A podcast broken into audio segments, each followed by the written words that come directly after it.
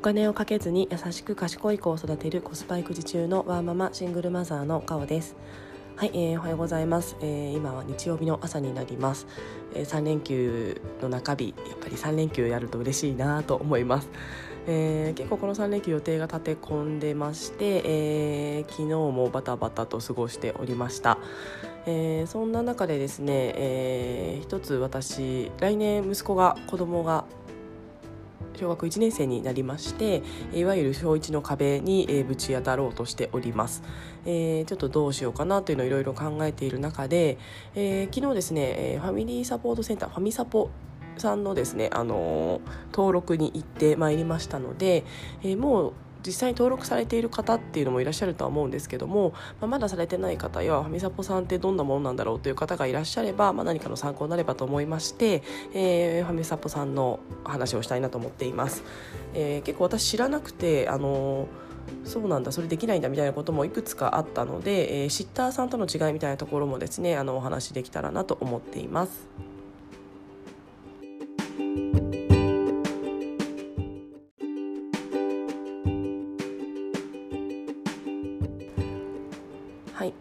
えー、ファミサポさん、えーと、自治体によって多少中身が違う可能性もあるので、えー、詳しいところはあの各えー、がお住まいのファミサポさんのあのホームページであったり問い合わせ先に問い合わせいただくのがより確実かと思っております。あくまで私の自治体なのであのそれがスタンダードかどうかはちょっと私も分かりかねてしまうんですが、えー、おそらくそんな多くは変わらないんじゃないかなと思うのでちょっとお話ししたいなと思っています。はい。えー、ファミサポさんご存じない方ももしかしたらいるかもしれないんですけどもあの自治体えー、私は区に住んでますが区がやっている、えーまあ、子育て支援事業の一環と私は捉えております。えー、で、えーまあ、私たちのようなあの子供にまつわる何かをお願いしたい人っていうのが依頼会員さんと呼ばれ、えー、その何かお手伝いしてくれる人を提供会員さんと呼びまして、えーまあ、私が例えば子どもの送迎をお願いしたいってお願いした時にその提供会員さんを、えっと、にお願いするみたいな感じなんですけども、まあ、その提供会員さんはおそらくですね1人あのこの人みたいな方が、えーと、決まっていくようなあのシステムになっているようです。えー、で、えー、その内容に関しては、えーと、その間に入っているファミサポセンターがあの把握をしていて例えば、えーと、1月の、えー、12日の、えー、夕方17時から18時まで、えー、A さんはカオさんの息子さんの送迎をしに行く。で1時間みたいなところですね。あの紙ベースで。メール紙ですねきっと。紙ベースか電話で、えー、共有をしておくというようなシステムになっています。で、えっと、そこの提供会員さんに対しては、えっとですね、料金という概念ではなくて謝礼という形でお金を支払う、えー、私の自治体は1時間800円なんですけども、えー、謝礼という形でお金を支払うといったようなシステムになっています。はい。えー、でですね実際、えー、今ファミサポさん私の自治体はその提供会員さんが少ないらしくて、えー、正直あんまりいないらしいです。なので私自身も登録に行きましたが見つかるかは正直ちょっと怪しいんじゃないかなと思っております。はいえー、というような、まあ、ざっくりそういった、あのー、仕組みになってまして、まあ、あのキッズラインのようにですね、あのー、本当にアプリでこの人あのにお願いしたいっていうのをこうそれぞれ選んで、まあ、1回面談をしてでお願いするで当日もアプリで探すとかいろんなこうなんですかねいろんな人を選べるっていうよりはもうある程度そのお手伝いする内容で人ができる人が決まっていてその人と個別やり取りするみたいな形のようです。はい、で実際ですねその提供会員さんが例えば私の提供会員さん手伝ってくれる人が見つかったとしたらその方と直接個人情報あの最近にはもう LINE とかが多いらしいんですけども LINE とかメールを交換してもうあとはあの日程とか時間とかは基本的にそのえー、個別でやり取りをするような形になるそうです。でその個別でやり取りをして、まあ、あの基本は月曜日の送迎をお願いしていたものが例えば火曜日になった等であればその日付の変更等々は、えー、ファミサポセンターに、えーと、連絡をすることが必要とのことです。はいで、えーと、実際そのファミサポさんにお願いしている時間をあの正確にきちんとご連絡する背景としては、えー、まあ謝礼の支払いっていう部分をあのきちんとするっていう部分が1点ともう1点は、まあ、その間に何か怪我であったりした場合に、まあ、保険が下りるっていうものような仕組みになっているので、えーとまあ、そのためにちゃんとあのサービス提供の時間を把握しておくというような形になるそうです。はい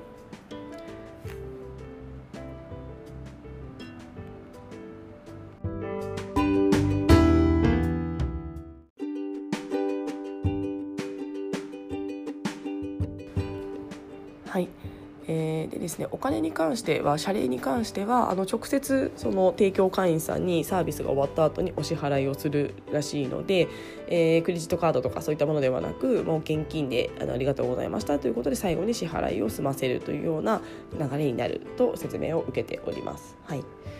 で現在の私のステータスとしては、えーと、昨日ですねファミサポセンターでの面談えー、まあ、面談といっても、まあ、家はどこに住んでいるかという部分だったり、えー、何をお願いするかといったような部分を、えーと、お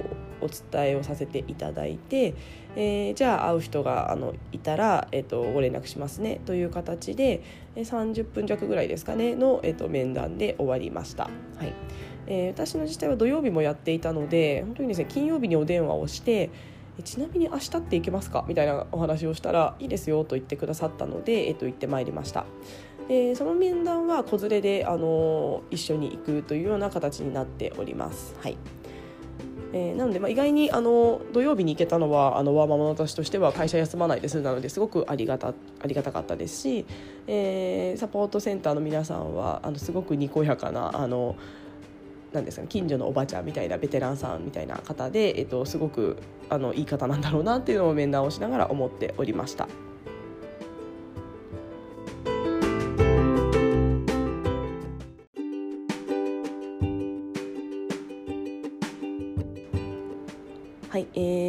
え、ファミサポさんのサービスで、えー、あこれできないんだと思ったものがあのありましたのでそのご紹介をしたいと思います。えー、それはですね自分の家では、えーと待っていたりですね何かサポートしてはくれないということです。えー、例えば小学校にお迎えに行って、えーと、我が家に帰ってきてくださって、まあ、鍵は息子に預けて帰ってきてくださって、えー、家であのお母さんやお父さんが帰ってくるのを待つといったような、えー、ことはですねそれはできないということです。えー、結構キッズラインさんだとそういった使われ方してる方多かったり私も使ったことあるんですけども、えー、あると思うんですがそれはできないとのことでした、えー、それではなくて、えっと、提供会員さんのご自宅に、えっと、帰ってそこで待ってそのお家に私が迎えに行くといったようなことであれば、えっと、大丈夫むしろそれがあの主流ということをお話しされていました。はいえー、なのでこれは本当に好き嫌いよしあしあるかなと思います。あの提供会員さんのがあの、まあ、素敵な方であのちゃんとしたお家に住まわれてれば問題ないんですけども、まあ、何かちょっと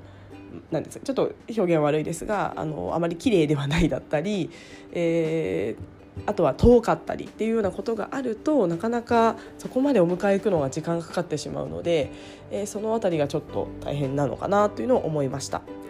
えー、なので本当にですね家の近くにいないと、えー、小学校のお迎えをしていただいて、えー、待っててもらうっていうのはなかなか厳しいのかなっていうのは、えーと、思っております。はいであのあとは遠いと結局そこまで、えーと歩いていくか公共機関を使うしかないので、えー、歩いていくとそれはそれで遠かったりすると息子も歩くの大変でしょうし提供会社も大変そうでしょうし、まあ、そこでタクシー使うとなるとなんかそこでお金が結構かかってしまうのもなんか意味がない気もするので、えー、やっぱり結構近くないとなかなか難しいサービスを受けるのもなかなか難しいのかなっていうのを、えーと感じておりました。はいで余談ですがあのキッズラインさんだとそのキッズラインのシッターさんのご自宅でお子さんを預かりすることは NG らしいです。えー、以前キッズラインでお願いした方があのご近所の方なので、えー、なんか最初の会話であのうちお姉ちゃんとかも子供好きだしあのなんですかねうち今度遊びおいでよみたいななんか会話があったんですけども、まあ、その後そういえば何々さんのうちであのお預かりうちじゃなくてあの一緒に連れて帰ってもらって何々さんのうちでご飯とか食べさせてもらうのっていいんですお願いできますみたいな話を軽くあのしたらそれはもうキッズラインの規約上できないということでした。えー、なのでキッズラインさんはあくまでも、えーと、依頼者の自宅で待つ、えー、自分のシッター自身の家にはまあ立ち入らせないというような規約ということでそこがちょうどファミサポとシッターが違うなと思っています。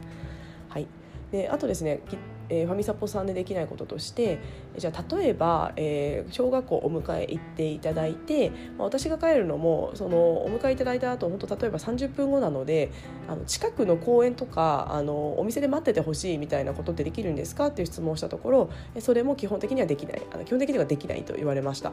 えー、あくまでも、えー、提供会社のご自宅という形になるそうです。でただですねあとはあの送迎は大丈夫だそうです、えー、習い事の送迎で、えー、小学校にお迎えに行ってそこから例えばそろばん塾徒歩15分のそろばん塾の間を、まあ、1人で歩かせるのがちょっと不安なのであれば、まあ、そこにサポートいただいて一緒に歩いて、えー、送迎先のそろばん塾で引きあの引き渡すということで、えー、大人から大人への引き渡しの、えーと、中間に入っていただくっていうのは大丈夫だそうです。えーあとちょっとバラバラしてしまいましたなかなかできないこととして、えー、例えば家に家まで送迎をして家で鍵で入れるから大丈夫そこでバイバイっていうのはできないそうです。えー、あくまでも大人から大人への引き渡しっていうことが原則だそうなので、あのー、まあ、例えば小学校の先生というか、まあ、小学校からえー、親だったり小学校から習い事先だったりとか、えー、そういったですね子供を一人にするようなことっていうのはできないとのことでした。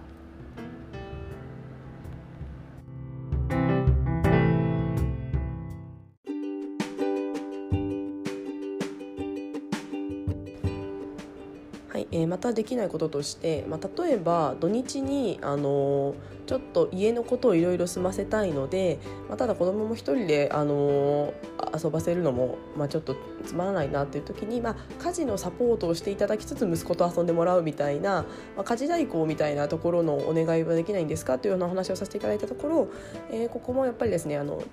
えー、っと私の家、えー、依頼会員の家でのサービスはできないのでやっぱりそれは無理だということでした。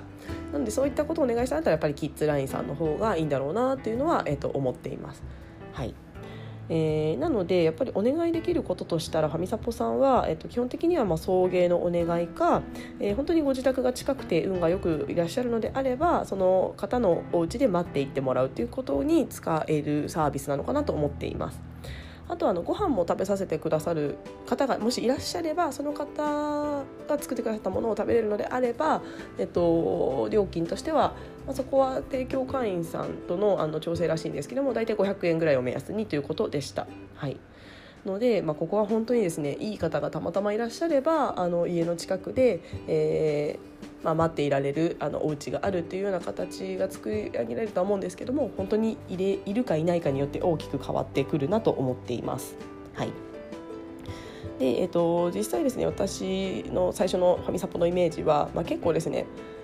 フレキシブルに対応してくれないのかななんてイメージを持ってたんですけども、まあ、これはもちろん提供会員さんのあの方々によってしまうらしいんですがあのその方が OK なら当日でも大丈夫だそうです。まあ、例えば急な残業で、えーと夕方5えーと、5時はちょっと遅すぎですかね、まあ、2時3時ぐらいに今日どうしても会議が入ったので、えー、提供さん、えー、7時に小学校お迎えに行って、え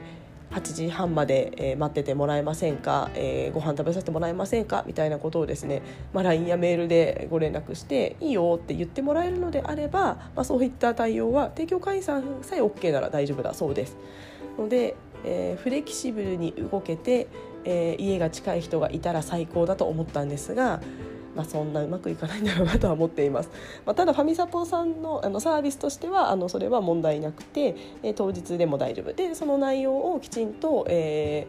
ー、ファミサポセンターに連絡しておけばそれは問題ないということだったので、まあ、ここは本当にあのいい人に巡り合えるかどうかの運かなと思っています。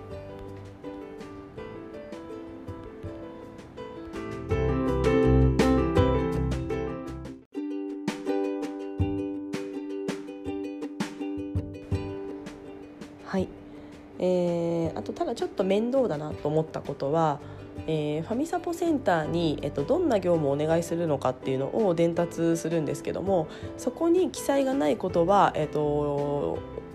急にお願いしてはいけないとのことでした。で私の場合は送迎と,、えーと、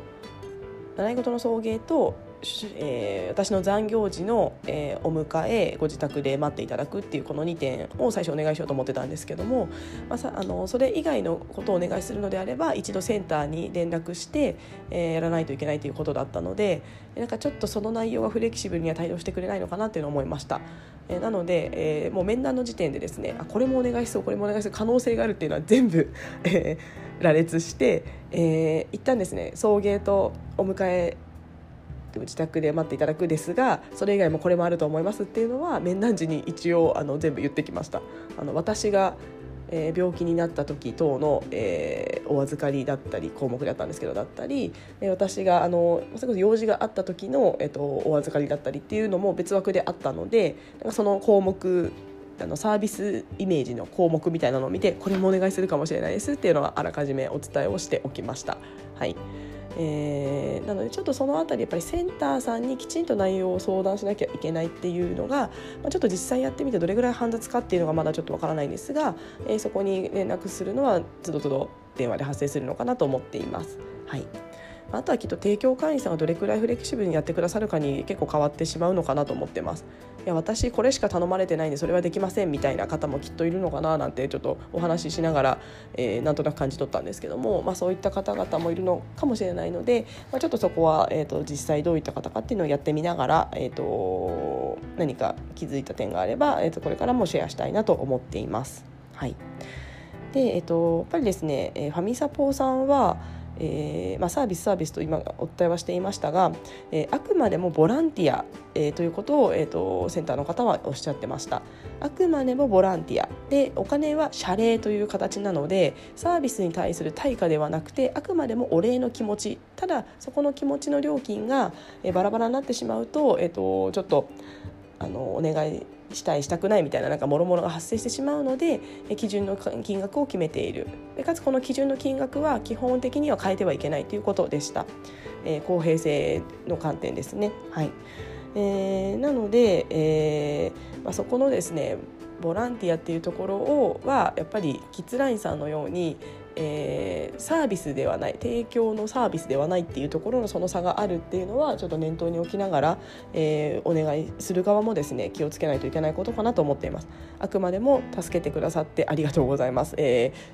ー、っていうのの、え、気持ちっていうのが現金の謝礼になってくるので、え、ここはなんかこうお金払ってるんだからなんでやってくれないのみたいな、えーと気持ちになってしまってはいけないサービスなのかなっていうのは、え、お話を聞きながら思っておりました。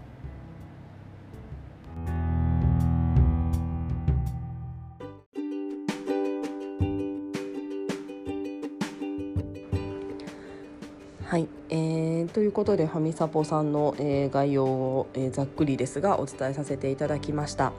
えー、本当にですねいい人がいるかどうかにかかってるなと思ってますしそのいい人がいるですね募集団がすごい少ない、のと私からは見えないのでどういった方にお会いできるかっていうところがちょっと、うん、不安な部分ですね。はいえー、こで今私はですね実際に小学校に上がってからそういったサービスをお願いしたいというお話はしたんですが、えー、小学校に上がる時点で、えーと、やっぱりサポートしていただける方がいる状態っていうのを作り上げていく方が安心感につながるので、えー、23月で、えー、12度、えー、お願い、えー、お預かりをお願いしたいということで、えー、えお願いをしてきます。それで見つけてほしいというのをお願いしてきました、えー、一応平日のえっ、ー、とですねえー、私の場合6時ぐらいにお迎えに行ってもらって、えー、8時ぐらいに私が迎えに行くというような、えーと、形で一度探してほしいというような、えー、依頼をしております。はい。で実際この後もし見つかった場合なんですけどもえ実際に一緒にですね、え、今だと保育園に行って、えー、保育園の入り方だったり先生とのご挨拶だったりっていうのをして、えー、実際にファミサポさんのお家に行って、えー、どんなお家かっていうのを確認するっていったものがもし会員、えーと、提供会員さんが見つかったら、えー、行うということでした、えー、ただこれが、えーと、センターの方の立ち会いも必要とのことなので、センターが空いている時間、えー、がですね5時半までなので、えー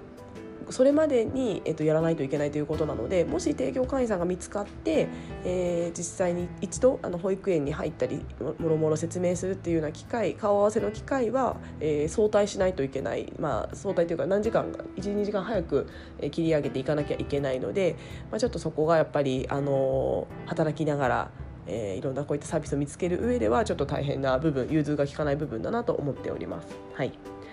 えーまあ、そもそも見つかるかどうかが一番のネックかなと思っています。はい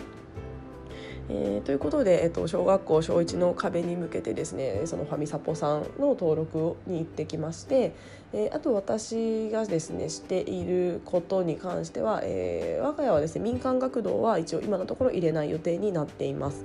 理由としてはですね、私の小学校がうちの行く小学校がですね民間学童のがまず近くにあんまりないところになっていて、えっと、まず歩いていける範囲には、えー、1個もありません。でかつ、送迎をしてくれる民間学童も、えっと、数えるほどしかなくて、えー、結構ですねオプション料金を払っての送迎になってくるので、えー、結構ですねお金が、えー、かかってしまうのでちょっと民間学童は、えーと、どうしようかなと思っています。えー、かつですね民間学童に私行かせるとしたら、えっとまあ、残業の対応として行かせたいなと思っているんですけども、えー、結構ですね同じような時間帯に終わる、えーと、公立と同じような時間帯に終わるのであれば、まあ、その英語をやってくれるとかあのカリキュラムあの飽きないようにっていうことをやってくれるっていうような目的で行くつもりはあんまりなくて。えーまあ、本当に我が家はですね虫が大好きな少年なので虫がたくさんいる小学校をまず選んでいるのでそこに没頭してほしいなということで、えーまあ、金銭面もあったり、えーまあ、ちょっとその立地的な問題もあって民間学童は一旦検討はしておりません。一応いくつか見学は行ったんですけども入るまでは至らないですね。で一応私の住んでるエリアだとなんか全然まだ空いているようなのでまあ、もしかしたらこれから埋まってしまうかもしれないんですけども、えっと、もし実際に週5、えー、公立学童に行かせてみて、えー、なんかちょっと不具合等があるのであれば検討しようかなと思っています。結構周りのあのお姉ちゃんお兄ちゃんもですねあんまり民間学童に行かせている人が少なくて、えー、かつ民間に行っててもちょっとやめあのスポットで使ってたけどやめちゃったみたいな話もちょこちょこ聞いたので一旦はまず公立学童で、えっと、やろうと思っています。はいであとは、えーとですね、私はあのママ友ネットワークというかあの近くにあの仲のいい友人があの何名かいまして結構あの忙しいあのママ友も多いので、まあ、その辺りはお互いあの助け合って、えー、お迎えとかとあの急な残業は対応していこうねということを、えっと、一応会話はできているのが数名方が数名います。なので、えっと、一旦その、えっと、友達との、えっと、協力の試合と、えーまあ、ファミサポさん見つかればっていうようなこの2点を、えーとまあ、残業対応という目的で、えーと、サポート体制を引こうと思っています。はいえー、ちょっとですね本当にあと3ヶ月に迫っている私我が家の小1の壁なんですけども、えー、一旦、えー、我が家はそんな体制を取りながら、えー、進めていこうと思っております。はいでまたですねこのファミサポさんに関してちょっと進捗だったりがあのありましたら、えー、まだやったことない方も多くいらっしゃる可能性もあるかなと思いますので、えっと、シェアしていきたいなと思っております。はいえー、ではですね今日もいろいろ予定が立て込んでおりまして、えー、ただすごくあの楽しい予定もありますので、えー、一日いい一日になればいいなと思っております。はい、えー、それでは今日も聞いてくださいましてありがとうございました。